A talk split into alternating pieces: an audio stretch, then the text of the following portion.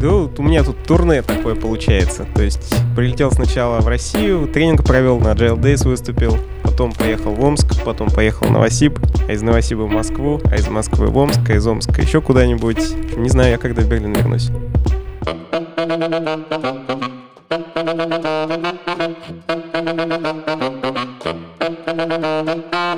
Всем привет, с вами снова подкаст «Серебряная чпуля», его ведущий Миша. Лева. И с нами сегодня Антон Зотин. Он к нам приехал, удивительно, мы звали его из Европы, но он приехал к нам почему-то из Новосибирска. Привет, Антон. Привет, привет. Долгий путь. Долгий Из варяг путь, в да. грехи. А, по- а ты билет неправильно взял, что ли, в Москву? Я не понял. Почему ты из Новосибирска? Да вот у меня тут турне такое получается. То есть прилетел сначала в Россию, тренинг провел, на Agile Days выступил, потом поехал в Омск, потом поехал в Новосиб, а из Новосиба в Москву, а из Москвы в Омск, а из Омска еще куда-нибудь. В общем, не знаю я, когда в Берлин вернусь. Ты ба- Да. ми- ми- мили Ты, ты просто заходишь, заходишь на сайт с авиабилетами, жмешь «Мне повезет», да? Да-да-да. Почему тебе два раза в Омск занесло? Понимаешь, каждый раз везет, туда приезжаю, а там клиент. О, А, кайфово. У тебя типа. есть в Омске клиенты? Ну, всякое бывает. Прикольно. Ну, для тех, кто не знает, мы с Антоном на самом деле оба из Омска. Вот, совершенно случайно. Антон, а расскажи немножко о себе ребятам. Тут, возможно, не все наши слушатели с тобой знакомы. Есть такая вероятность. Вот. Расскажи чуть-чуть, кто ты, откуда ты. Что сказать? Так получилось, что с Agile знаком давно. В далеком 2004 когда он был матерным словом не только в России, но, по-моему, и за пределами России. Был классическим проектом с классическим заваливающимся проектом и э, большим шансом, что меня с этим проектом, в общем, попросят из компании. Искал спасение, искал вот серебряную чпулю, которая... Пулю. Серебряную пулю. Тогда да, чпули еще не было. Да, тогда чпули еще не было, была пуля, да. И искал серебряную пулю, которая спасет проект и меня. Нашел какую-то статейку на забугорном сайте про скрам, такого, что-то интересное. А я до этого такие...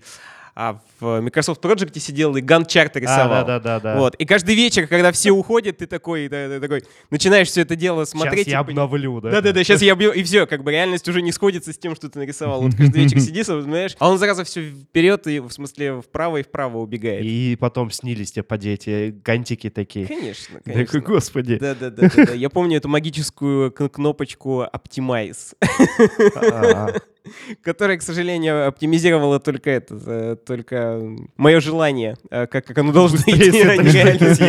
Она, к сожалению, кнопочка не была оптимизировать реальность. Вот, нашел статейку, прочитал, э, собственно, провел на своем проекте Scrum трансформацию и вау-вау, С тех спасло пор- С тех пор не отпускает. Да, с тех пор не отпускает, вот. Ну, нет, я, я с тех пор по-настоящему поработал в разных компаниях, в том числе там и в кровавом интерпрайзе, и в стартапах, и достаточно много с тяжеловесными методологиями имел дело. Я даже знаю такие страшные слова, как Rational Unified Process. А Rational вот. Unified Он- Process, он все, он все. Да, Умер. Да, я, я был тем самым... Э, Да. И да, Да Не, вообще РУП нормальная тема Неплохой, была. да, чё я ты? ничего. Чё сразу? да, ты знаешь, какие классные я требования писал? На один use case 200 страниц вообще... Неплохо. Я знаю еще страшные слова типа CMMI Level 5. Когда надо 47 документов разных придумать. Да-да-да-да-да-да. Ну, ну вот, но чем больше работал, тем больше понимал, что вся вот эта тяжеловесная фигня, она, если иногда и срабатывает, то срабатывает не потому, что как бы эта фигня установлена, а потому что люди Типа и не благодаря, а вопреки, да? Да-да-да, не, не благодаря, а вопреки. И где-то в районе 2010 года я понял, что вот, в общем, мне надоело менять э, с описания в резюме, что я делаю и чем занимаюсь, и на, какой там, на каком уровне иерархии я нахожусь. И понял, что мне нравится людям помогать. То есть приходить и рассказывать им вот про эти самые аджайлы, и они начинают вдруг внезапно чуть меньше страдать. Поэтому с 2010 года официально именуюсь Agile коучем, а, помогаю, собственно. В 2010 году это было вообще, наверное, дико редкое название Да, в России. Да, там была очень классная такая история. Это когда я как раз переехал в Москву и э, устроился в Люксофт. У Люксофта стали западные заказчики спрашивать, а, ребята, вы вообще это Agile-то делаете? А, да-да-да. Вот, потому что, ну, в России-то оно никому не надо было, а западные заказчики стали спрашивать, и Люксофту ничего как бы не оставалось, как создать внутреннюю экспертизу. Поэтому там по-настоящему был достаточно уникальный момент, когда создали так называемый Agile Practice внутри Люксофта. Мы работали как э, консалтинговая компания внутри огромной компании. Мгм. У нас был невероятный карт-бланш и вообще возможность делать, что мы хотим. А это в том числе означало, конечно, что надо было внутреннего заказчика искать. Ага. Очень быстро оказалось, что внутренних заказчиков больше, чем те- тех, кто работает в Agile Practice. Собственно, получилось поработать на интересных э, международных проектах там со всего мира. И где-то пять лет назад э, я подумал, а почему мне еще больше не погрузиться в э, международную как бы... Поеду-ка сам историю? посмотрю. Да, да, да. Поеду, поеду-ка сам посмотрю. Причем, ну, я не выбирал локацию, а как-то локация выбрала меня. Вот. И пять лет назад переехал в Ну, Берлин. Я, я просто представляю, ты открыл словарь, как бы, А, крупных городов. занято, такой, да. а, Да-да-да. Азия, не, пропускаем. А, Типа, Б, Астрах- Берлин, Астрахань. Астрахань, Не да, очень, да, типа? Астролябия. Австралия, Е- да. нет такого города, Это не да. город, да.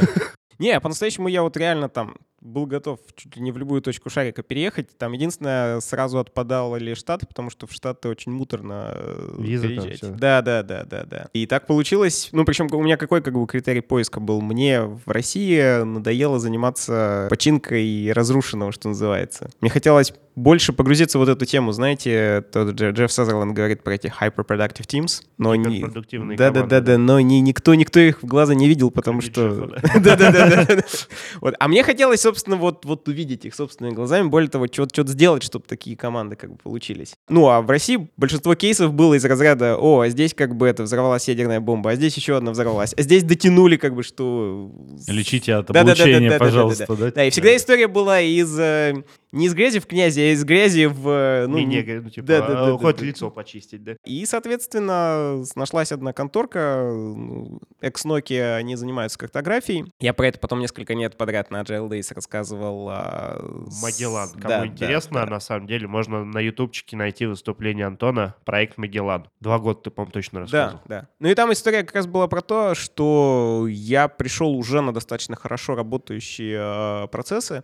То есть там был Scrum замечательно летающий, там был э, CI/CD, э, с- они все практиковали XP как бы. Какие-то ругательные слова, да? Да, да, да, да, да. В общем, в общем, все ругательные слова у них уже были, как бы все хорошо. Вот, и там история как раз была, чтобы выйти на следующий уровень. И вот э, я участвовал в отстройке того самого Магеллана. Если коротко, как это выглядело, 100 человек э, раз в три месяца самоорганизовывались э, в команды, которые расхатывали себе миссии, то есть достичь чего-то с точки зрения продукта. И сами это делать творили. Там не было продуктоунеров или бизнес-аналитиков или еще каких-то вот людей такого рода. А вся эта сотня человек работала как такие мини-гаражные стартапики, чтобы э, развить продукт. И по-настоящему очень круто получилось. Я вот там, наверное, в первый раз в своей жизни увидел вот действительно такие офигенные Команды, гиперпродуктивные команды, да? А Удалось потом повторить где-нибудь этот успех? Да, как оказалось, ну, не, не так уж это и невозможно.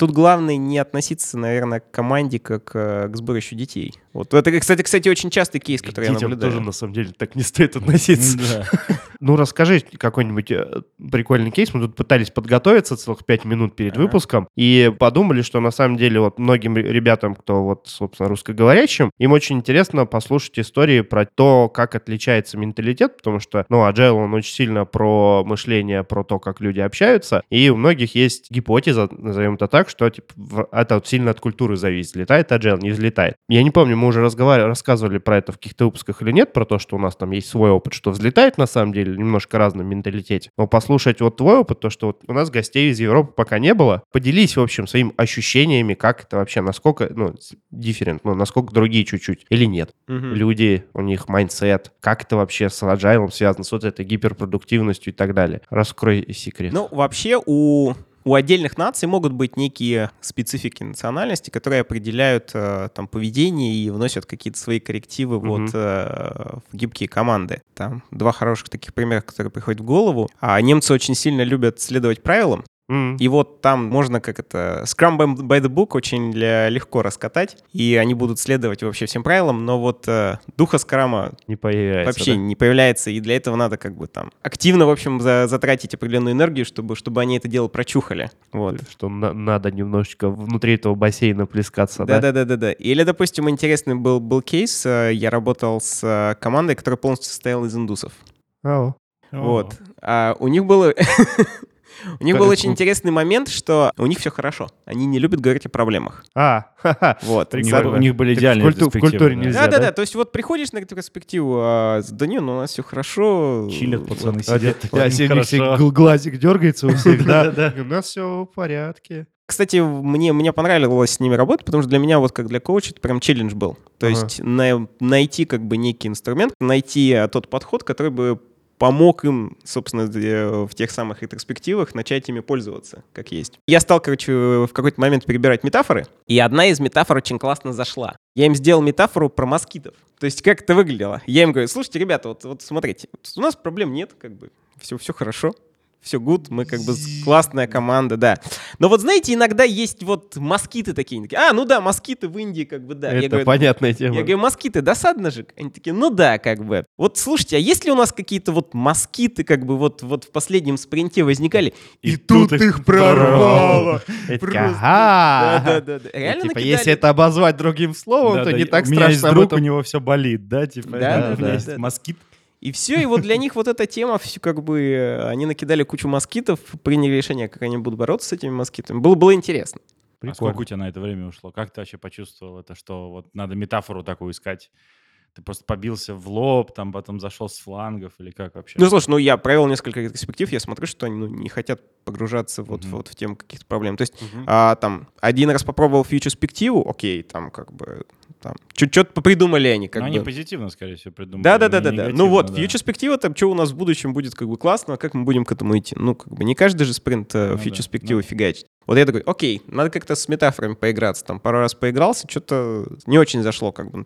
Подумал, надо что-то кастомное придумать. И как-то меня вот, вот осенило, озарило. Да, да, да, Ну, да. окей. Так, то есть ты хочешь сказать, что я правильно понял, что сильного отличия у европейцев, которые ты видел, нет? Ну, кроме вот берлинцев, и то не всех. Не, ну смотрите, то есть отличие в менталитете заметно, и оно определяет то, как люди э, между собой взаимодействуют, да, то есть еще раз там немцы любят следовать Мгм. правилам и бесятся, если кто-то не соблюдает правила, там индусы очень позитивные, не говорят о проблемах, а там а, латиносы пипец какие горячие, то есть они там в какой-то момент просто готовы порвать друг друга. Перестрелка на на улицу, ретро, да? типа, и поговорить нормально, да, да, да, да. по-человечески, У меня были в наконец-то. да. командах латиносы, но прям чистой команды латиносов не было. Одна из моих знакомых рассказывала, что она зашла в рамках консалтинга вот в такую вот э, латино латинообразную э, компанию. И она говорит, это было очень интересно, когда сидит так 20 человек мужиков, и они встают, орут друг на друга, там буквально чуть ли уже не рубашки Это на себе не рвут. да? Не, не, Делик, это Да, Делик. это, это даже еще в Дадейле просто. как это. И, и это- у меня такое ощущение, что сейчас начнут морды друг другу бить. Я, говорит, у, чу- у чувака, который меня пригласил, спрашиваю, а, а, э, Что делать-то? Все нормально. Они такие, ну так нормально, рабочая дискуссия. Мы просто обсуждаем, заводить тикет на бак или нет. Да, техно один. С точки зрения вот э, национальных фишек, что мне очень сильно понравилось, э, с чем я встретился в Европе, а, я же в основном работаю с международными компаниями, а международные компании, они давно уже перестали искать э, себе свежие кадры на локальном рынке. Реально как бы тянут вот отовсюду. Потому что там, ну, среднестатистическому продуктовой компании в Берлине а по сути нет никакой разницы нанимать э, инженера в Берлине или нанимать его там в условном Омске или там, не знаю, в Бразилии или э, там в Японии. А вот инженеру в Омске есть разница. Инженеру в Омске абсолютно есть, когда, да, когда, когда его готовы за полтора месяца как бы в, все включено перевести в Берлин, естественно. Вот, кстати, про, про это можно будет чуть позже поговорить, вообще про тренды того, как э, организованы компании в России, как они организованы в Европе, и в чем разница, и, к- и к чему это может привести, собственно, в реалиях России. Да, давай-то закончим тогда арочку про культуру. Да, про культуру, э, вот чего очень интересного я увидел, э, работая с международными компаниями. Там команда у тебя реально такой э, ну, винегрет. То есть вот один китаец, одна японка, один русский, один украинец, один там бразилец, один немец. Что происходит? Вот это, и для меня это некий повторяющийся паттерн, то есть я вот, вот его прям вижу в разных компаниях. Чего происходит? Скажем так, негативные аспекты а, национальные, они каким-то образом отпадают. То есть, допустим, там, а, если латинос по определению был достаточно агрессивным, то он начинает агрессию свою чуть-чуть как бы там... В энергию переводить. Да, в энергию приводить. Мгм. А если, допустим, китаянка по, по дефолту была достаточно зажатой, а, и такой, типа, как бы, ну, не отсвечиваем, а, я женщина, да, слабая, как бы, с- должна слушаться мужчин, А она, наоборот, начинает как бы больше ак- активнее включаться. И чего происходит? Получается, что они как будто друг другу помогают все лучшее как бы своей нации привнести в команду. такая. Да, и, и, и происходит еще и синергия такая. Это по-настоящему вообще офигительная штука. Вавилон наоборот. Да, да, это реально Вавилон наоборот. То есть они начинают быть очень терпимыми по отношению к вот, вот э, к тому, насколько они все разные, но они начинают друга в том числе там по-хорошему смущать методами мышления, методами Ага. подхода. Ну, это такая, наверное, куча инсайтов у них генерит. Да. Если при правильном подходе. Типа, как из э, раздражения это же можно перевести так, чтобы они обогащали друг друга. мгм, мгм. Кайфово. Вот. И, ну, прям класс, классная штука, и по-настоящему особо ничего не делать не надо для того, чтобы это происходило. То есть, ну, естественно, собираешь команду, позволяешь ей какое-то время как бы в своем собственном соку по- повариться, и оно просто само начинает всплывать. И вот то, ш- то, что потом эти команды творят, ну, это, конечно, вообще бомба. Создать условия и наблюдать, да? Да. Ну, довериться. Мгм. Ты мое наблюдение такое, что вот за такими межна- межнациональными компаниями за ним будущее. А, Да. вот в берлинском а, стартап-комьюнити давно уже ходит такая поговорка. Если запускается два одинаковых стартапа, один мультинациональный, а второй чисто немецкий, то немецкий проиграет. И не мудрено, а учитывая, что я только что говорил, что они следуют правилам, а это стартап. Но Ну смотри, я бы тут, я бы тут двигался дальше. А, Я бы сказал так, что любая мононациональная компания в долгую проиграет многонациональной Слушай, компании. ну, если уж так серьезно говорить, то глобальный же рынок, он очень сильно, ну, не мононациональный. Ну, потому что если ты Мгм. делаешь продукт для всего мира, ты должен, собственно, и мыслить так, чтобы тебя на всех точках планеты поняли. А если ты там сидишь, условно, у себя, не знаю, в- да даже в Москве и пытаешься сделать что-то мультинациональное, ты просто никогда не сможешь донести свою мысль, не знаю, людям из, там, из Лондона. Мгм. Просто потому что они немножечко по-другому воспринимают реальность. Есть, по-моему, даже... Я не могу сейчас точно сказать, как это определение называется. То ли поддерживающее согласие, то ли как-то еще. Когда вы все из одной нации, из одного, из одного, как бы, из одной области, одного менталитета, вы поддерживаете друг друга во всем. И в плохом, и в хорошем, и не челленджите друг друга. А когда у вас много разных национальностей и, точек зрения, ну, собственно, вернее, как много национальностей, оно порождает в итоге много точек зрения, подходов и челленджей к идее. У тебя просто это все быстрее происходит. Слушай, а мне знаешь, какая мысль интересная сейчас? А вот какая групповая идентичность у такой мультинациональной команды? То есть вокруг чего они самообраз... ну, то есть самоорганизуются? То есть у них же, как у группы, должна быть какая-то идентичность, чтобы они внутри группы находились, Мгм. чтобы они не развалились. Вот что, ну, по твоим наблю- ты говоришь, уже паттерн наблюдаешь? Знаешь, у тебя там больше, чем одна такая команда была, может, ты какое-нибудь вот зерно выцепил, что их удерживает? Ну смотри, первое, а, у них должен быть достаточно четкий вижен, то есть вот что они за продукт они фигачат. Что за продукт фигачат, нафига они его фигачат, какой импакт, какое изменение в мире они хотят увидеть в рамках создания этого продукта. А второе, у многих таких команд э, появляется такой, знаете, какой-то такой дух, что ли, команды. То есть вот для них, для них это- команда — это больше, чем все вместе собрались и поработали. Вот, вот реально очень многие команды там придумывают себе какое-нибудь звучное название. Там одна из последних, которая мне вспоминается, команда называлась «Асгард». Неплохо. Вот. А Биврёст строили. Что? Биврёст строили. ты не поверишь, одна из систем, которую они делали, называлась именно так. Да. Прикольно. А когда вышел на экраны фильм «Тор Рагнарёк», вся команда сказала, ну, мы идем на премьеру. Да. Несмотря, несмотря на то, что премьера начинается в пятницу утром, как бы, И нет. как ну, им зашло? Фильм понравился? А после этого они пришли и распечатали э, слоган а, из этого фильма, что Асгард — это не место, это о людях. Прикольно. И у них очень много, много было таких вот а, классных техник, которые они сами придумывали. Допустим, они в какой-то момент, ну, они отвечали за очень критичную а, часть системы, и а, они придумали, что каждую неделю должен быть из команды кто-то, как бы так, дежурный. Так вот, они э, вместо того, чтобы назвать этого человека дежурным, они назвали «Бог недели», «God of А. the Week». И у них снаружи, значит, их комнаты висели всех фотографий, и каждый, каждую неделю стикер God of the Week как бы сменялся. Вот, в какой-то момент э, все вместе заказали футболки с э, кельтскими мотивами. В какой-то момент они сказали, так, ну мы же асгардовцы, асгардовцы должны пить пиво. А, поэтому у нас должно быть всегда пиво. Но пиво же должно быть холодным, поэтому мы себе купим а, личный холодильник. Литров на 500, да, такой огромный, типа.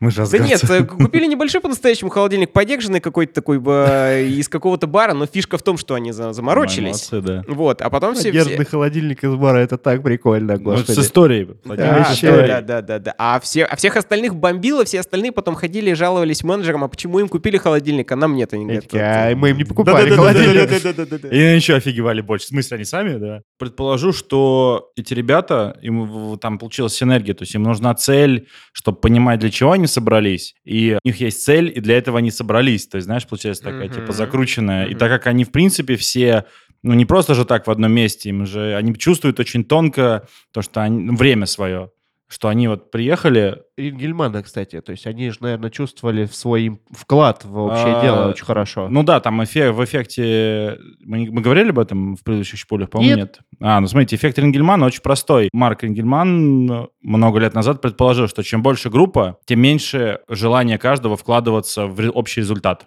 То есть, образно говоря, каждый человек может поднять по 100 килограмм, а когда вы суммируете общий зачет, каждый будет по 50 поднимать. Потому что нас же много, кто-нибудь другой. Может быть, 50 поднимет. Э, ага. Не, неважно, как-нибудь вытянем. Мы же не знаем, кто там. И он, он, собственно, решил эту проблему двумя вещами. Это нужно постоянно поддерживать важность цели, и она должна быть для всех. То есть это не для какой-то группы внутри, значит, ты получаешь саб-тим внутри. Мгм. И второе, это должен явно показывать вклад каждого. То есть это не может быть не, может быть не публично, но внутри группы все должны точно видеть и признавать, что там мы сделали великую цель, а вот там Антон красавчик сделал вот это вот. Но это при этом не должно быть вот это вообще Типа не все. героизм, а такое. Э, Абсолютно верно, но это не должно быть абсолютно никак поощряемо деньгами. Иначе это все переводится, ну, прямой, ну, типа он повкалывал, ну, и- Прикольно, с пинком бьется. Да, ну, И- да, да, и я вообще думаю- со скрамом очень хорошо бьет. Он очень естественно туда это. И вот получается, что да, они видели важность, и плюс еще они, получается, автоматически подчинили себе вот эту вещь, как, э, вернее, эффект Рингельмана они убрали, что кто-нибудь другой. Потому что они, я так пони- правильно понимаю, что все эти группы людей со, со всего мира были собраны. То есть они немного лет жили в Берлине, их просто там нашли. И их просто... То есть они проделали огромный путь, чтобы что. И если им типа не дают этот ответ, то они такие, «М, так, а зачем А в я Омске-то не так уж и плохо было, да? не, пиво, конечно, вкусное, да, но зачем я из Омска уехал? Типа, счет видишь, когда за квартиру? Так, а, ну, класс. Для чего я жизнь свою проживаю? Причем тут опять же по пинку появляется еще и вторая штука. У них должна быть свобода. Автономия, да. Да, абсолютно. Иначе, типа, зачем? Да. Типа, То есть если, если у тебя есть цель, но э, каждый спринг к тебе приходит менеджер и рассказывает о том, как идти к этой цели, то... Как, как именно ты пойдешь Да, к да, этой да, цели. да, да, то все. way of work, да. И, Ну, а, мы посовещались, я решил. и- да. Типа, решение принято вне, вне команды, ну, ладно, так уж и быть, вам расскажу.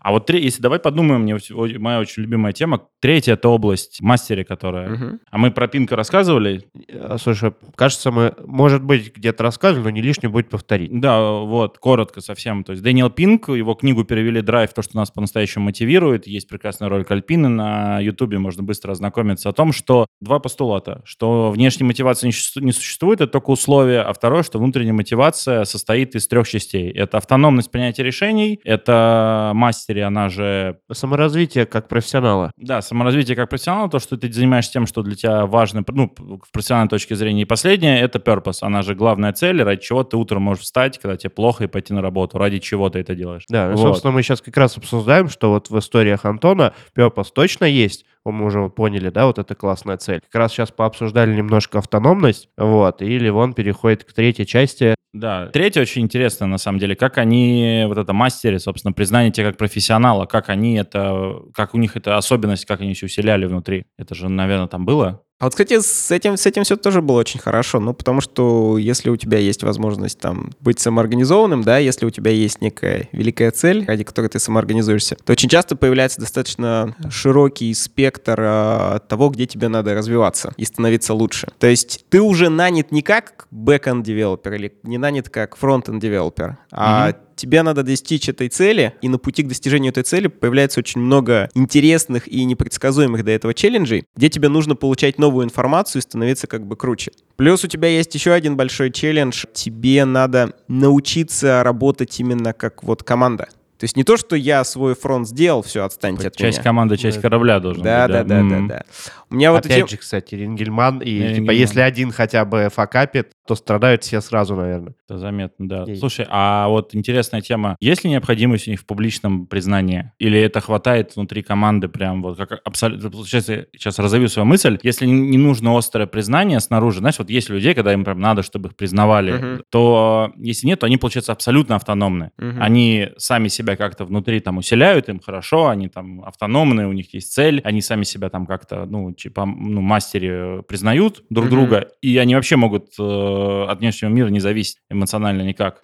Ну, ты знаешь, я вот сейчас... Самодостаточность такая. Абсолютно, да. Вот я, я анализирую, вспоминаю те кейсы, которые у меня были. Там как-то не было какой-то особой потребности в том, чтобы кто-то сверху сказал «да, молодцы» или еще Не, что-то. ну, тут, наверное, даже не обязательно сверху, то есть, ну, Ну, хоть, ну, люди сбоку или снаружи, еще там, откуда-то. с улицы. То есть им хватало то, что они сами себе классная команда, и что они уже, в принципе, вместе вкалывают и чего-то достигают. Ну, то есть смотри, тут два прикола, два момента, которые их греет и которые их дает энергию, что называется. Первое, это вот это ощущение, что мы как команда становимся все круче и круче, Мгм. и в какой-то момент эта штука начинает реинфорсить э, сама себя. То есть вот, блин, мы самая офигенная команда на свете, мы вот, мы вот Асгард, мы все боги там, и вот, вот все, все эти аспекты, да. А второй момент, как только они видят, что они вот по отношению к этой великой цели действительно есть некий прогресс, Мгм. вот, они прям смотрят Вклад. там, да, Вклад, да, да. да. Действительно смотрят, о, гей, мы достигли вот этого, мы достигли. То есть для них это триггер того, что они как бы хорошо А, двигаются. Ну вот, кл- вообще супер. Типа такая авторизация результата Да, через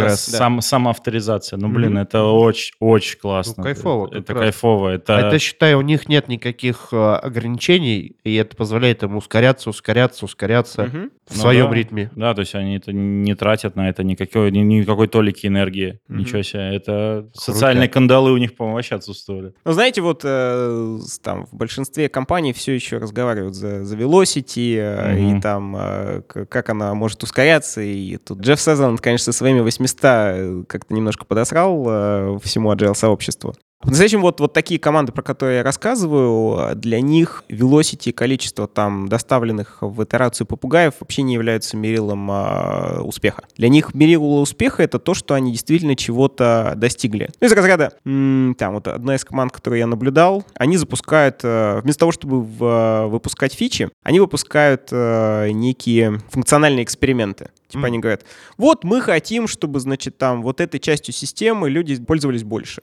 А почему они будут Мгм, ей пользоваться мгм. больше? А какую ценность они из этого получат?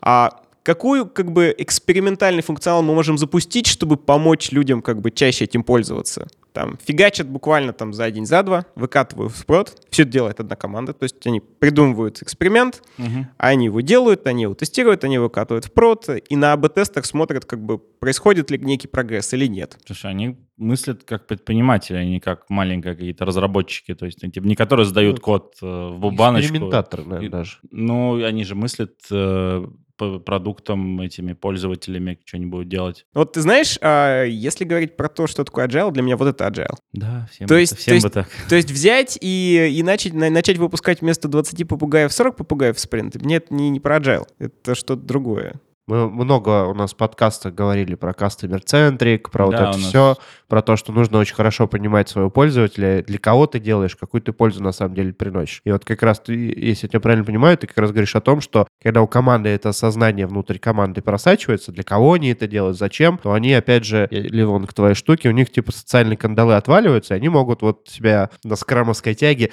в космос улетать.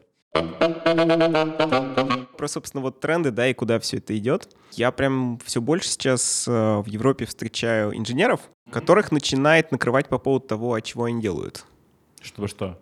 Чтобы что, Ну, да, ну да. да. Типа я трачу жизнь на какую-то ненужную фигню, да? Да, да. Причем, ну, то есть... э, Таблички в Excel автоматизирую. Да, надо понимать, что произошло-то. Вся IT-индустрия замечательным образом поднялась по пирамиде Масло, и, собственно, мы оказываемся в той истории, где, чтобы инженеру сменить э, работу, ему вообще ничего не надо сделать. Он, например, там в Европе открывает LinkedIn, а у него там 10 сообщений от рекрутеров, где они предлагают либо такую же, либо больше зарплату. Нету лояльности и страха, ну, перед брендом, и, Абсолютно. лоя- и э, страха, то, что тебя уволят, останешься без работы. Абсолютно. И поменял. Абсолютно. Би- Б, А типа, если у тебя весь мир свободен перед тобой, перед, ну, Мгм. типа, смысл терпеть. Да. И поменяв так несколько работ, он может понять, а то ли я вообще делаю, потому что если там и там везде нагрузка, Мгм. И прям интересно, когда ко мне там подходит человечек и говорит, слушай, Антон, а вот я увольняюсь. О, а что ты увольняешься? Слушай, ну все же классно, вроде Мгм. как бы там интересная технология или что-то.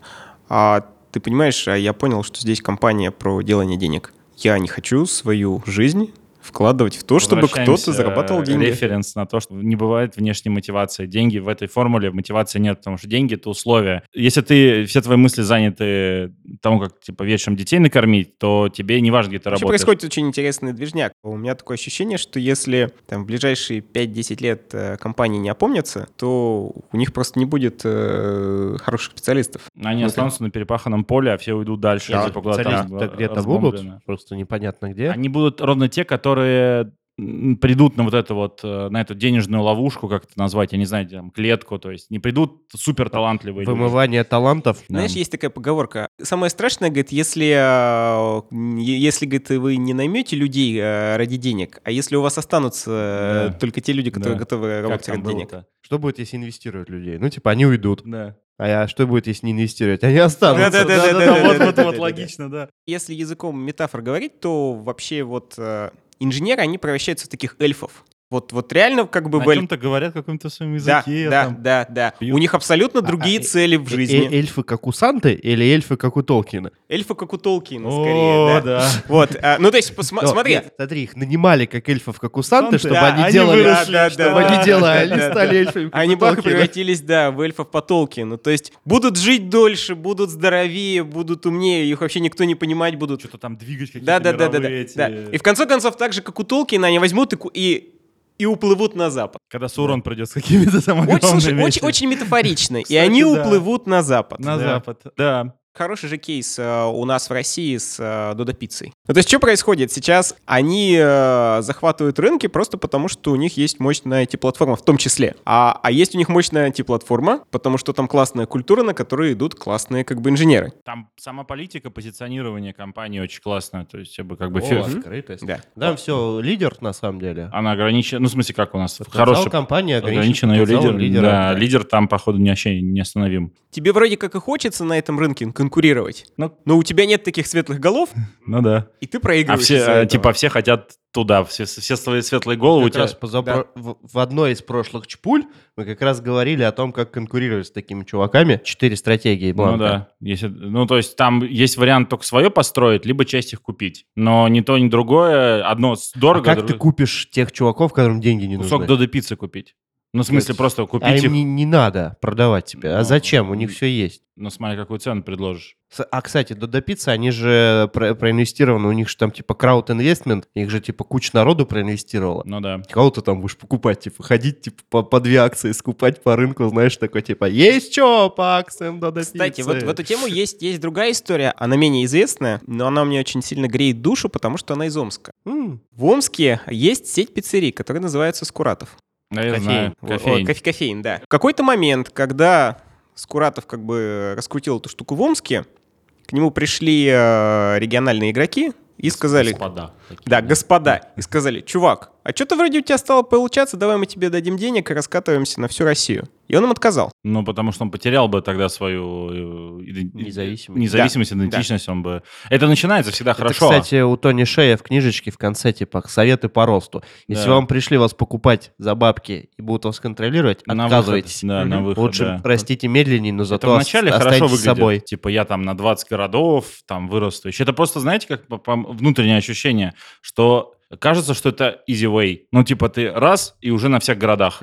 Но потом через некоторое время ты понимаешь, что ты не можешь то-то сделать, то-то сделать, такую-то политику. А через некоторое время ты людей начинаешь других набирать. А мы уже говорили, что это по чуть-чуть можно нанять немножко другого человека, тот наймет немножко другого Да, человека. Это во втором выпуске про во второй, про Valve, да. А потом у тебя в итоге ноль. Причем, понимаешь, какой, какой тут очень интересный момент? Я в свое время, когда расчухал кофейни Скуратова в Омске, когда вот они только там э, раскручивались, э, я так походил по ним и смотрю, ну, что-то не то. Что-то как-то сильно отличается от того, к чему я привык. Кофе клевый, Да, отношение да, да. к тебе человеческое. О, да. Каждый раз, когда они накосячили, все бесплатно тебе дают. Ты такой, блин. Вот, что произошло? В очередной раз захожу в кофейню, а там а, мальчик с девочкой устраивают мастер-класс, показывают, как они сиропы варят. А они объясняют, что вот, мы сами варим сиропы, потому что все сиропы на рынке как бы вообще э, там... Не сиропные. Да, не сиропы, не сиропы. Фабрично- фабричного производства там. В кофейне было немного народу, и я в какой-то момент с ними начал просто общаться как бы именно за организационную За культуру да. и прочие такие вещи, так неформальненько. И вот по их рассказам очень сильно несло такой бирюзой. Потому что они в том числе упоминали такие вещи, что на собеседовании они у людей спрашивают, что для вас счастье.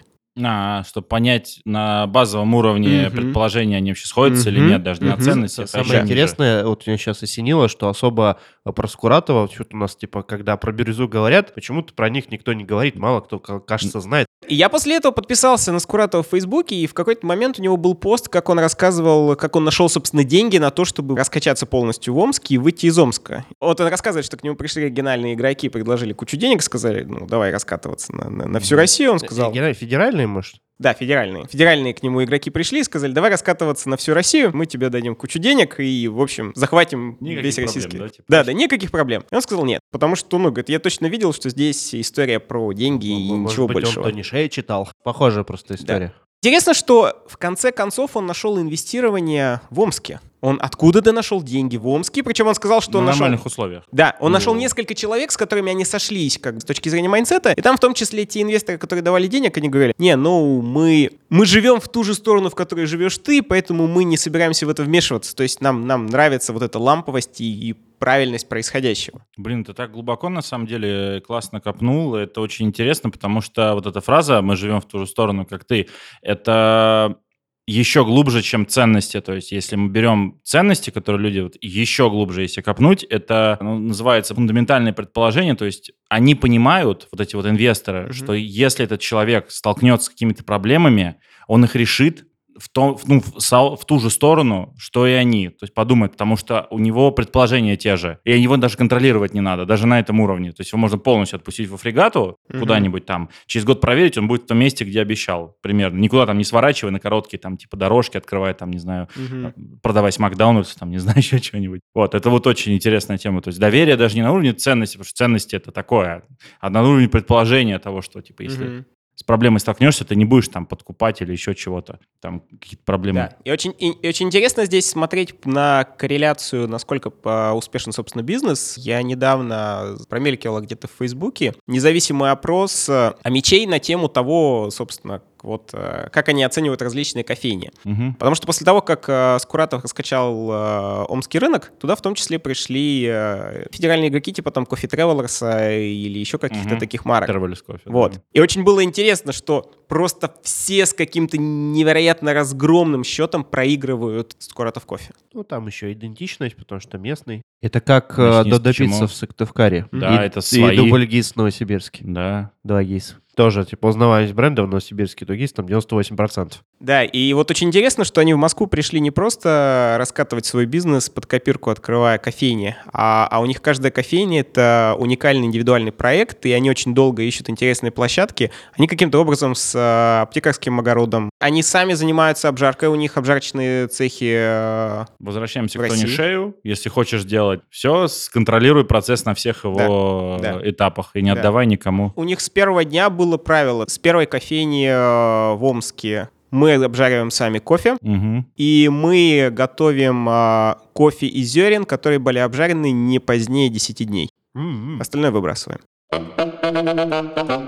Я наблюдаю такую очень интересную историю, прям из компании в компанию, когда, когда компания еще не совсем понимает, для чего ей agile, но так, вроде все вокруг-то туда идут, И заходят э, достаточно опытные, опытные консультанты, которые не хотят пантемковские деревни строить, а действительно хотят чего-то серьезного выстроить. Чего получается? Очень часто уровень осознанности, о чем это, снизу начинает на- вырастать намного быстрее, чем сверху. То есть инженеры, что называется, просыпаются быстрее, Так там цикл чем обратной связи, короче. и что происходит? Если компания дальше не проходит через трансформацию, то инженеров начинают очень сильно бомбить. Потому что они уже поняли, что agile это не про больше бабла, это не быстрее, это не выше, это не сильнее. А это действительно вот, вот э, там нанесение какого-то добра. Ультимативное Ну, добро. это Да. и у нас так тут, на Да. самом деле, И что происходит? Ну, что называется, самые светлые головы начинают просто сваливать. Да, да, это вот э, паттерн такой, как бы и в России есть, на самом деле, вот последние несколько лет, прям очень сильно, потому что у нас же вот на хайпе это все происходит, Мгм. очень много компаний начали делать, и очень многие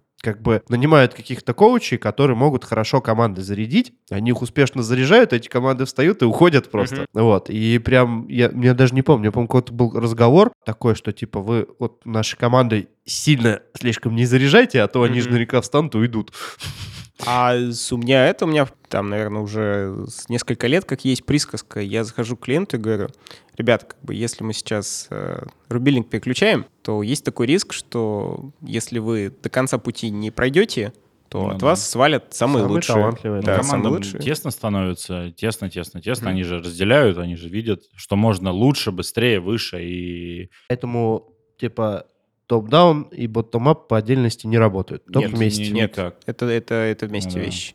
Поэтому я, я уже давно отказываюсь э, заходить э, только на уровень команд. Ну, потому что это сделать всем больно. Ты, ну да, ты больно сделаешь командам, больно сделаешь топ-менеджменту, всем больно. Куча денег потрачено, а люди ушли. Да, согласен. Но я хочу здесь обговорить, что да, топ-даун и ботtom-ап это без этого никак, но бывают случаи, когда у тебя есть условия у команд работать ботtom-ап. У меня был опыт, я знаю такую- такую компанию, где топы сильно не поменяли свой мансет, не поменяли свой стиль работы, у них так, так все осталось, но они слушали команды, и когда те приносили им ну, подтвержденные данные, что им что-то надо, какое-то изменение, может быть, организационное, но это не касалось стиля работы компании вообще никак, то они слушали и меняли это. Но при этом сами по себе они никак не поменяли, и они не слушали консультантов, и к себе никого не приглашали. То есть, как ну, то есть, типа, определенную свободу все-таки людям дали. да, они, скорее всего, в какой-то момент э, поняли, что, ну, то есть они как выстроили тот набор фактов, которые им нужно. Факты, доказательства, цифры, статистика. И, скорее всего, на, на основе, на основе этих сухих данных, а там так примерно и было, на основе сухих данных они принимали решение, да, там мы там, сокращаем время финансирования, да, там, или мы ускоряем там выпуски там какие-то, или еще что-то, или там мы начинаем эти переговоры или нет, или мы там добавляем вам еще одну команду. А у меня, у меня такой вопрос. А, Вот, ну, похоже,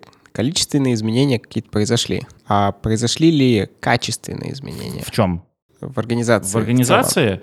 Ну смотри, в работе компании в как в целом, ну, компания выросла там в 15 раз в Мгм. плане по, по обороту, да, она стала просто ге- ге- гегемоном, да, на, на рынке одном.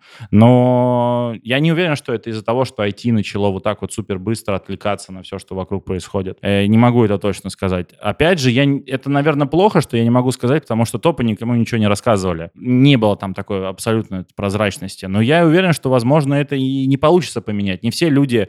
То есть легче, возможно, кого-то сломать, чем поменять. То есть они, люди не готовы настолько менять свой принцип, принцип жизни, там, рассказывать все-все-все обо всем внутри компании. От- Отвечая на твой вопрос, бо- большей части компании стало жить лучше, интереснее, потому что у них появилось ощущение, что они сами могут на что-то влиять. То самая независимость, ну, автономия. Ну, это все, что я могу сказать точно. Вот. Сто- вот топ-даун там точно вообще никакой не произошел. Они Мгм. просто позволили что-то сделать, а что-то не делать. А Что-то блокировали, это было прям больно. Но Мгм. трансформация очень, да, такой, как паровозик там проехал. Короче, какой-то шифт произошел. Ну, в компании, да. Просто Прикольно. смотри, я сейчас скажу, возможно, такую... Что-то не было трансформации. Не, ну, не, не очень популярное, да, мнение, что называется. Но если компания как бы пытается трансформироваться, но верхушка компании не готова к трансформации, то как-то, как, как программисты говорят, it smells. А, У нас не все говорят по- по-английски. ну, по- есть, есть такое, по- понимаю, по- Попахивает. да, попахивает. За, за- за Да, запашком, да, да. программисты говорят, код попахивает. Потому что что происходит там? Те, кто сидят наверху, они хотят каких-то изменений, но они хотят э, изменений, которые будут совершены, что называется, там вот, вот внизу компании. Не ими.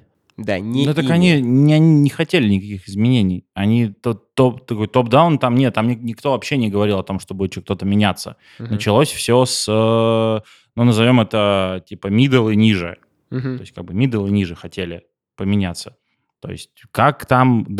Ну, я что скажу, что драматического в этом ничего не вижу. Что это Мгм. классно было. То есть, оно поменялось, и людям стало круто, но на, на, на ограниченной части. И вот тут я не поддерживаю такую яростную тему, что если меняемся, то меняемся всей компанией, потому что не все могут выдержать такие изменения. Потому что есть понятие э, особенности рынка, есть понятие особенностей взаимодействия с конкурентами, есть понятие, что не, не все можно раскрывать, не всегда, потому что конкуренты могут это очень быстро увести и от, отправить, ну, создать конкурентное предложение на рынке еще быстрее. Ну, вот как-то так оно. Так может Да. тогда не стоит играть в трансформации?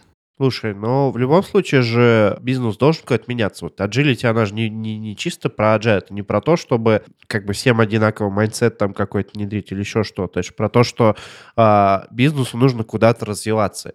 И потенциал развития у него в разных точках разный. Вот. И, ну, уперлись они в свой потолок. А что в этом плохого? Ну, может быть, через какое-то время они пойм... ну, что-то поймут, может, нет. Просто, э, да, может быть, немного обидно, что э, не все так, не у всех получается, не все там могут в это пойти. Мне кажется, ну, вот мир, наверное, да, действительно сложнее, чем хочется.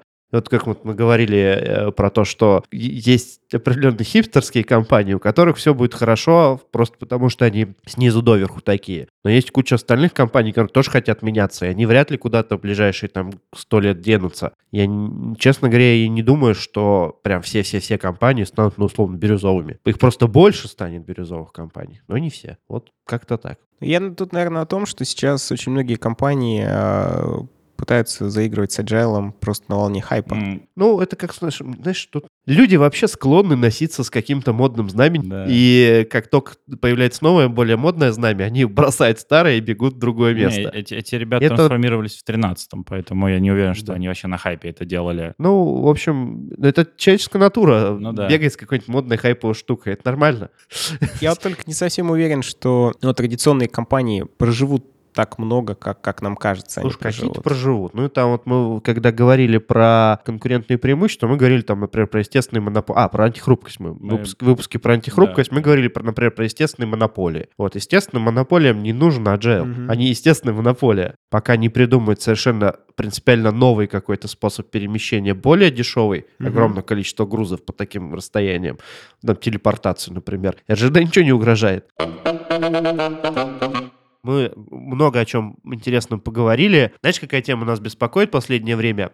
Очень хочется увидеть в России сильные, крутые комьюнити, сообщества, а, и кажется, что мы вот как, э, ну, собственно, ну, в общем-то, как agile комьюнити, можем что-то почерпнуть там у людей, которые этим, может быть, ну, не знаю, подольше занимаются, может быть, у них еще какая-то, у них чуть-чуть культура другая. Кажется, оттуда можно притащить что-то сюда. Или просто, ну, инсайтов каких-то нагенерить. Расскажи немножко, может быть, какие тебя вот, когда туда приехал, какие именно тебя вдохновили вещи, именно как относительно комьюнити практиков, то есть что тебе показалось таким классным, что тебя вот вдохновляет, развивает. Может быть, мы это придумаем, как у нас здесь в.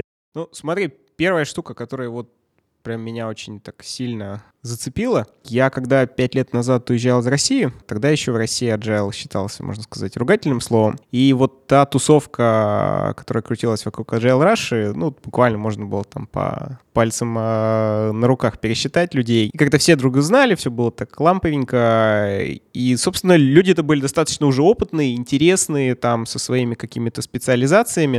Но их было очень мало, да? И мы все друг друга знали. А когда я приехал в Европу, я увидел э, как минимум такой же уровень, там где-то было еще глубже, но масштаб был абсолютно потрясающим. То есть это были не десятки людей, это были сотни людей. Причем давно уже в этом варящиеся, давно как-то вот обменивающиеся а, разными инсайтами. Кто-то там глубоко погружался м- много лет э, в психологию либо психотерапию, кто-то погружался в разные типы коучинга, а кто-то уходил в профессиональную фасилитацию. И вот происходила некая синергия всех этих подходов. И, в принципе, складывалось ощущение, что если ты приходишь в тусовку, ты можешь подчеркнуть очень много интересного, и, ну вот, все, все это комьюнити помогает тебе невероятным образом расти. Вот э, я сейчас, когда приезжаю в Россию, э, работаю с российскими там скромастерами, agile-коучами, э, либо когда у меня люди находятся на персональном менторинге, вот я прям очень часто получаю такой фидбэк, что этого не хватает. Ну, так будет все. Вот, вот, вот к вопросу, куда, куда стремиться, куда расти, вот мне кажется,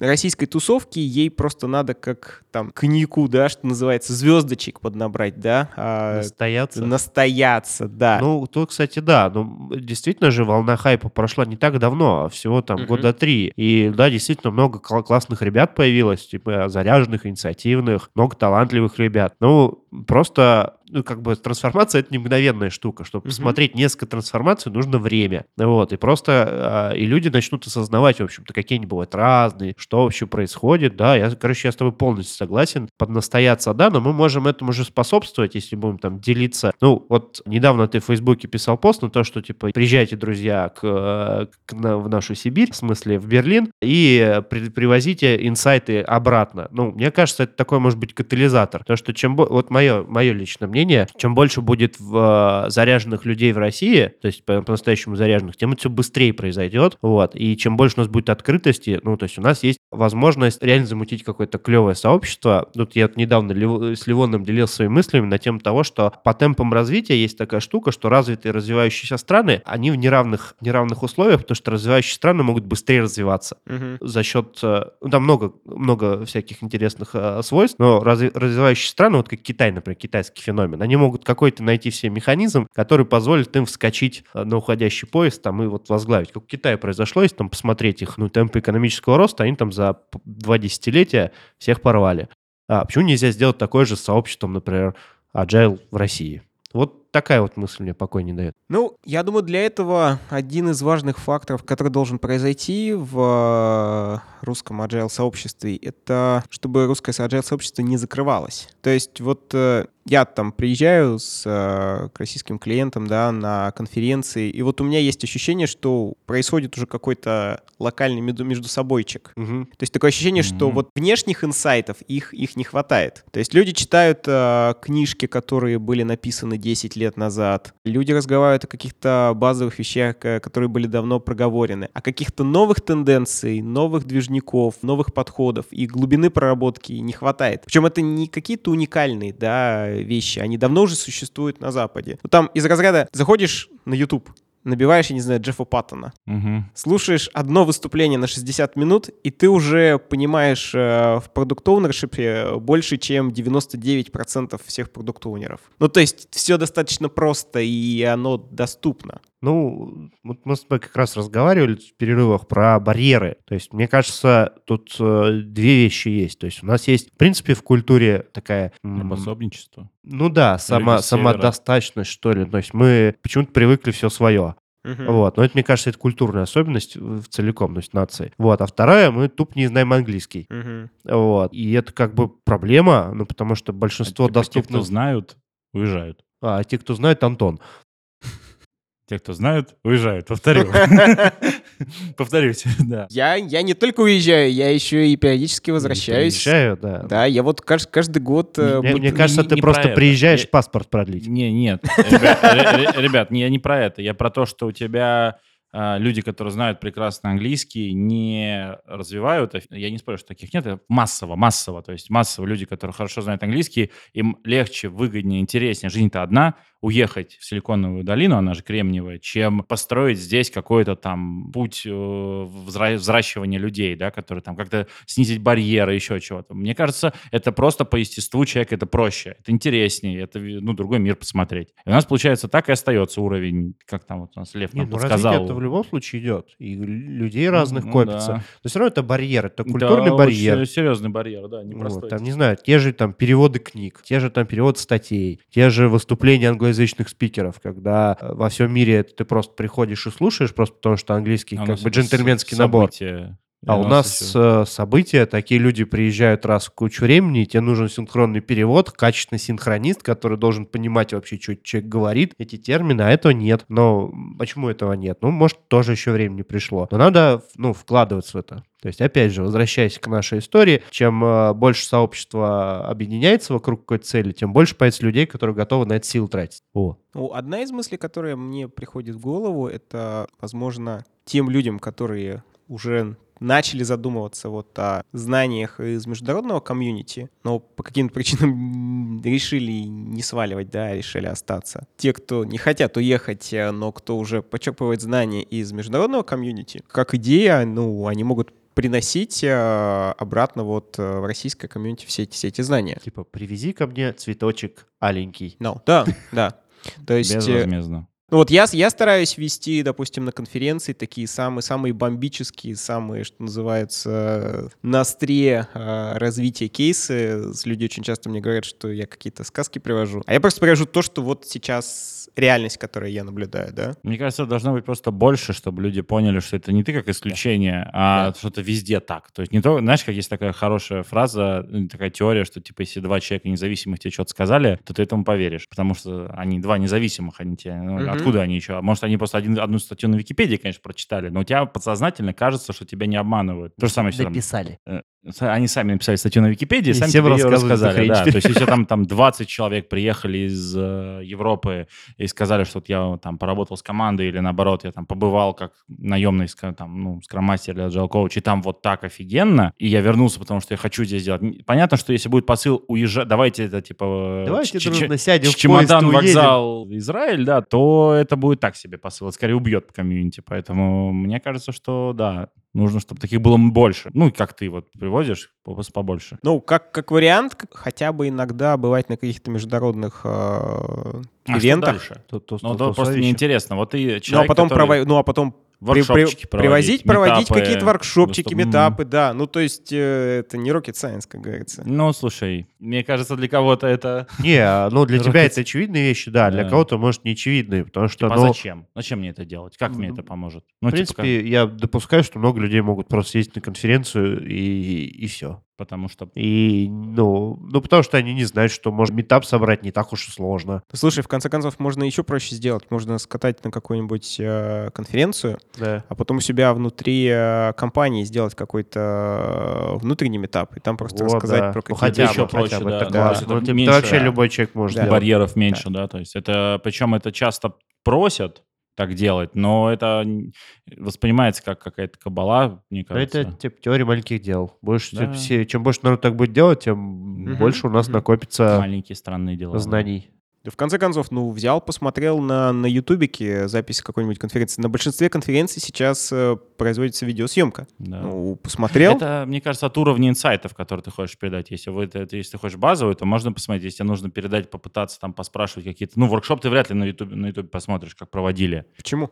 Но У много меня, воркшопов записано. у меня на ютубе с 2015 года лежит воркшоп, как ты в Лего я... играл. Там как я в Лего тебя- играл. Как тебя, Да. там только тебя показывают. Так ты не, ты не поверишь, это. ты не поверишь. Мне до сих пор пишут люди со всего мира, и они говорят, слушай, классный воркшоп, а ты не можешь выслать инструкции, как его проводить? Короче, подытоживая, на самом деле каждый может взять и сделать свой небольшой вклад. Прочитать книжку на английском, рассказать друзьям. Посмотреть видео какое-то, опять же, рассказать друзьям, знакомым, коллегам. Если ты, у тебя есть возможность, гоняй на какую-нибудь конференцию, тоже потом расскажи. А если совсем крутой, собери свою конференцию и привези каких-нибудь спикеров. Вот. Ну, От каждого, так сказать, возможностям. Вообще это все нам как раз самим даст возможность находиться вот в сообществе, где более крутые кейсы, где более интересные люди. Мы сможем рано или поздно, ну, то есть нас станет больше, мы станем интереснее, умнее. Ну, что вариться-то в собственном соку все время? Ну Надо да. обогащаться. ребят, которые всем этим сейчас занимаются, мне, ну, Антон может со снаружи посмотреть, мне кажется, они слегка подвыгорают, те, кто там проводит постоянно там метапы и постоянно э, конференции. Будет им проще гораздо, если будет куча энтузиастов. Да, вначале они могут не делать свои конференции, ну, потому что не, мало у кого столько денег, да, там, но при этом они могут помогать. И не надо будет им объяснять, что это такое, да, они будут прям гореть. Тоже на том же Agile Days вот на самом деле куча народу заряженных. То есть комьюнити, оно год к году, оно ширится, потому что стали новые лица появляться постоянно. То есть, когда там, не знаю, 5-7 лет назад там типа все одни и те, что усили. А сейчас все больше, больше, больше. Если так посмотреть, ну, как бы куча приезжает людей, как, во-первых, новые спикеры начинают появляться. Тоже же э, показатель того, что что-то движется. Всегда, конечно, больше хочется, но Да, хотя хотел сказать, э, такой не очень веселый трендинг наблюдаю. Вот если бы получилось его переломить, то, наверное, бы Давай. было очень хорошо для российского комьюнити. Мне сейчас очень многие рассказывают, что в российском комьюнити люди не хотят делиться знаниями. Да, потому что это сейчас напрямую завязано на рост рынка, на деньги и на зарплаты. Бабло. На бабло напрямую И, прям. и мне, и мне кажется, это очень мощный сдерживающий фактор. Мне Вот кажется, если- это основной, самый сильный держащий фактор. Вот а, так. если, если говорить, да, про отличия, да, или там вот э, чего я встретил в европейском комьюнити, это, кстати, было интересно. То есть я уехал до того, как Agile стал хайповым, Мгм. и я встретил на просторах Европы э, ту же самую открытость комьюнити, которая была в России. А, То есть вот те, кто стояли у истоков Agile Russia, никогда не было темы закрытости. Ты Мгм, мог как бы мгм. пообщаться с любым, как бы, и любой был готов тебе просто как бы рассказать все как есть, без каких-либо там коммерческих тайн, утаиваний или чего-чего-то. Ну и как бы для меня это был как-то, ну вот стандарт де-факто. Я приехал в Европу, тут то же самое, только в большом масштабе. И все классно, здорово, ты чувствуешь, что вот твоя, твоя эта тусовка, она как твоя большая семья. А потом, я стал возвращаться в Россию, мне стали вот э, там начинающие скромастера, agile коучи говорить, слушай, да нам бы вот хотелось вот так бы поделиться, а люди не хотят делиться. Да. И это меня очень сильно м, расстраивает, если честно. Я не совсем э, понимаю, что, что в этом делать. Причем я знаю, что Мы вот чпулю запустили. вот Раз- хорошая, кстати, штука. Я знаю, что старички, старички до сих пор как бы продолжают быть открытыми. Ну их маловато. Их маловато, Ну, то есть- да, да. Нет того, что ты пришел, и если тебе не повезло, и старичка не было в этот Мгм. момент в, тре- в трейде, то ты ушел залитый негативом, назовем это так. Вот, если чем первый ответ в трейде, который ты там где-то там в интернете не, не Слушай, старичок ну, написал, Я, то- я тут, кстати, наверное, позитива попытаюсь добавить. Давай. Я считаю, что это просто стадия развития стадия комьюнити развития, такая. Комьюнити резко выросла. Вот. Количество лидеров на это комьюнити не резко выросло. И просто, ну, типа, условный охват, ну, не хватает. Ну, опять же... Растим. Надо расти. Надо время. Я надеюсь, что тренд все-таки переломится в том плане, что количество, ну, лидеры подрастут, появятся новые, все это будет происходить. Опять же, вот мы свой посильный вклад надеемся повносить чпулей и, может быть, еще какими-то вещами. Ну, то есть это интересно, это прикольная цель. Самое интересное, что в долгую делиться знаниями даже со стороны экономически выгоднее, чем... э, Это да, сейчас здесь это выгоднее, Мгм. потому что ты можешь что-то как-то себя продать, Да. но, честно говоря, это совершенно не бьется с понятием того, ну, со, с- там, стратегическим развитием себя. Ты, поделившись с людьми, ты же все равно как бы раньше об этом узнал, ты просто получишь больше подтверждений своего кейса, ты Мгм. получишь больше подтверждений своих знаний, тебя А почелленджат. да- даже если они быстрее тебя разовьются, это ж тебе хорошо. М, Ты новый опыт получишь, они тебе принесут Ну другую да, точку или, зрения. или не совершишь каких-то ошибок. Да, Да, но Ну, при этом это на поверхности это не лежит, потому что на поверхности лежит другая мысль. Я принес знания, я хочу за них бабки. Мгм. И, к сожалению, это слишком короткая мысль, она слишком, ну, типа, знаете, короткий путь в голове у тебя. Но и тут важно говорить, что вот если мы говорим про развитие комьюнити, то для меня вот такой вот трушный а, mindset а, agile практика — это про желание помогать людям, а не про зарабатывание бабла. Я сейчас не говорю о том, что надо быть альтруистичным и как бы нести свет э, истине, истины везде и бесплатно. Но я считаю, что движущим фактором, да, ради чего ты просыпаешься, да, с утра вообще, а должно быть, э, я, я помогаю людям. А деньги, они придут. плю- плюс один. Ну да. Если заканчиваю уже эту арку, люблю такую фразу. Если представить, сколько ты можешь за жизнь сделать хороших вещей, это будет там 100%. А рядом можно положить, представить, сколько людей могут сделать, которыми ты либо знаниями поделился, либо вдохновил. А их бесконечное количество. То есть ты все зависит от того, насколько ты сильно их можешь, ну, можешь им помочь. И вот если ты понимаешь это в голове у себя, что у тебя там у тебя ограниченный ресурс по времени, ты жив- Типа, э, за, за жизнь ты можешь построить один дом, а если Да. научишь людей строить дома, Да. они построят целый город. Из того изначального российского agile комьюнити э, не знаю ни одного старичка, у которого наблюдаются проблемы с деньгами. И подытоживая все вот это вот. Нету 30-летнего отставания же, да? По твоему мнению, от... Три- 30-летнего? Ну, кто-то нам там говорил 30 лет отставания от э, комьюнити европейского. Не комьюнити даже, а от, от рынка. Слушай, мне сложно здесь сказать, э, кого отставание вот там 30 лет, 20, 10 лет. Оно точно есть, однозначно. Оно есть и с точки зрения самого комьюнити, оно есть и с точки зрения а, компаний и э, топ-менеджмента. То есть, э, что для них норма, чему они готовы, насколько они готовы выйти из зоны комфорта. Но насколько это... Ну, у меня нет какой-то такой простой Ну, линейки, вот, которой бы, которой бы можно было Короткий был померить. ответ нет. Отставания нет?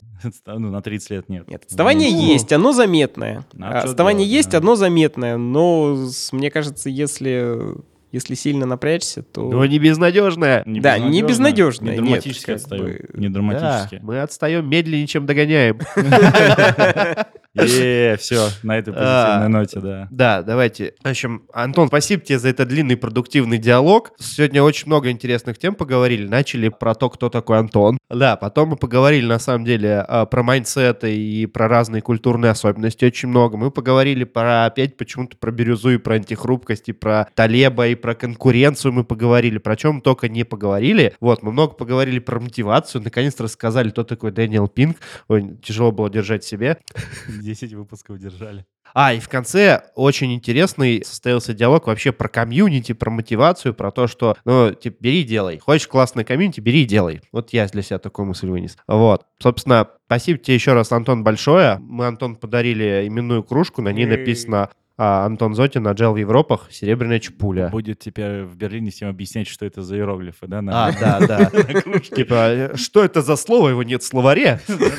Google его не распознает. Google его не распознает. Это мне тут недавно на конференции э, на Бейджен э, сказали. Мы исправили тебе, написали серебряная пуля.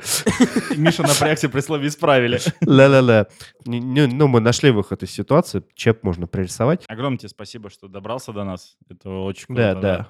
Спасибо, Про- что про- пролетом из Новосибирска в Берлин. Спасибо, что откликнулся. И всем спасибо еще раз. Спасибо. Спасибо, спасибо. Спасибо моему коту. У меня нет кота. Друзья, мы не знаем, сколько раз мы на, это- на момент публикации побывали в фичере, но мало не бывает. И нам очень Поэтому, понравилось. да, поэтому ставьте лайки, ставьте отзывы в э, Apple подкастах, шарьте, репостите, давайте послушать другим людям, дайте послушать э, наш выпуск тем людям, которые не знают английский. А, кому там еще? а? Подойдите к Антону, дайте ему послушать этот выпуск обязательно. Да, э, Да, а- я буду рад. Антон, Антон, мы тебе просто ссылку пришлем, не переживай. Все это просто очень сейчас. В Говори. 2019 году все очень просто. Друзья, всем спасибо. Ждем вас снова в следующем выпуске. Мы выходим каждые две недели, либо чаще. Всем пока. Всем пока. Эй, пока-пока.